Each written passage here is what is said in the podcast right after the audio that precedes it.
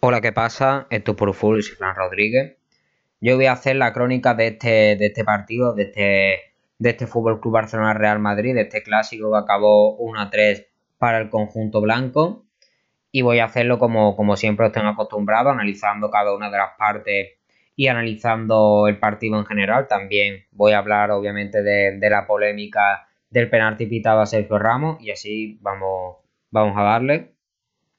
En la primera parte fue una primera parte sin dueño, ambos expusieron, expusieron su juego. El Real Madrid, por su parte, presionando fuerte, como, como yo creo que es un punto vital de este, de este equipo de, de Zinedine Zidane. Creo que es muy importante esa presión que hacen para ahogar la salida de balón del rival, para no dejar balones, no dejar espacio entre líneas y así evitar los, los balones que, que puedan pillar en, en, un, en un desprevisto al, a la defensa y ponerse en ese, en ese, en ese tipo de presión me parece una figura habitual la de Federico, la de Federico Valverde. Me parece la figura que ha hecho que el Madrid pueda hacer esa presión.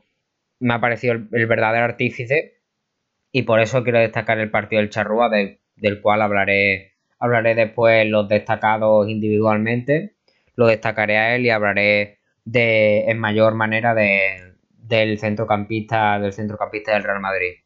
Por parte del Barcelona, el Barcelona estuvo, estuvo tocando como nos tiene, nos tiene acostumbrados, sobre todo en campo, en campo del Real Madrid, tocando con, con Lionel Messi como principal foco, como, como es lógico, jugando detrás de, de Ansu Fati que se situaba como 9 y llegando desde, desde la banda derecha en esta primera parte ambos tuvieron ocasiones y llegaron los dos goles tempraneros por parte de Federico Valverde, por parte del, Real Madrid y de Ansu Fati para, el Fútbol Club Barcelona.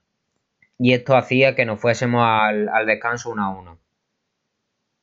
En la segunda parte empieza dominando el, el Fútbol Club Barcelona, pero sin, sin llegadas con mucha trascendencia o con mucho peligro y ya tras, el penalti del cual voy a hablar después, tras el penalti el partido se pone de cara para el Real Madrid que consigue seguir llegando con ocasiones de peligro. De hecho, Neto tuvo que hacer varias paradas de importancia para, seguir vivos en, el partido con, el 1-2.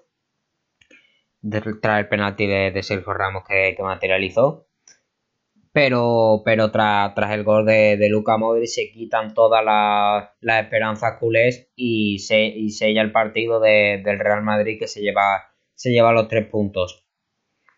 En esta segunda parte no, hay, más que, no hay más de lo que hablar, en, mi opinión.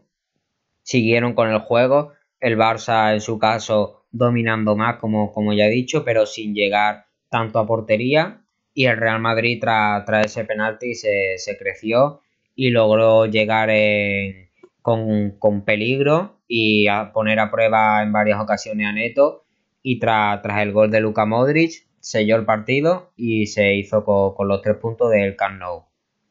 Y ahora voy a hablar de, ese penalti que, provocó que provocó el inglés sobre, sobre Sergio Ramos a mí el, penalti no me parece, no me parece que haya contacto suficiente como para, como para ser pitado.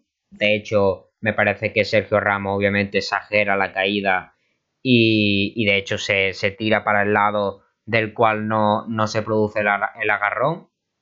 Y por eso yo no lo, yo no hubiera pitado, no lo hubiera pitado si hubiese sido Munuera. Y, y por eso me parece un contacto insuficiente como para, como para ser pitado como penalti y más tras, la exageración de, de Sergio Ramos. Y ahora destacando, destacando individualmente, como siempre hago al final de las crónicas, obviamente como, como he adelantado al, principio cuando, cuando he hablado de la presión del Real Madrid, voy a destacar a Fede Valverde, me ha parecido yo a lo mejor lo que un, un poco precipitado, pero yo lo he visto como, como el hombre del partido, aunque se haya ido tan pronto por, por, ese, por ese mareo que ha tenido, pero me ha parecido el hombre del partido porque es que ha sido el auténtico artífice de, esa presión del Real Madrid, de ese, de ese control que ha tenido, digamos, presionando, presionando arriba y ahogando, ahogando la salida del Fútbol Club Barcelona. también cuando tenía el balón era el que estaba constantemente buscando la forma de, la forma de avanzar de manera ofensiva. Eh, es que ha sido, ha sido espectacular el partido de Valverde. Eh, bajando a defender, atacando, atacando también. Es que me ha parecido un, grandísimo partido del pajarito. Y a mí que a mí que me encanta, me encanta Fede Valverde porque es capaz de, guiar, de guiar a su equipo, tanto de manera defensiva como de manera ofensiva. Y por eso me ha parecido, me ha parecido muy importante. Porque ha estado, ha estado ayudando de manera defensiva. Y cuando ha tenido que hacerlo en ataque también, también lo ha hecho con esa potencia que, y ese físico que le caracteriza. Y por parte del Fútbol Barcelona, los del Real Madrid, yo creo que con Fede Valverde ya, ya está bien como, destacado del Real Madrid.